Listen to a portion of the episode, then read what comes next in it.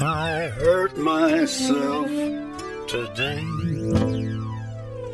to see if I still feel. I focus on the pain, the only thing that's real.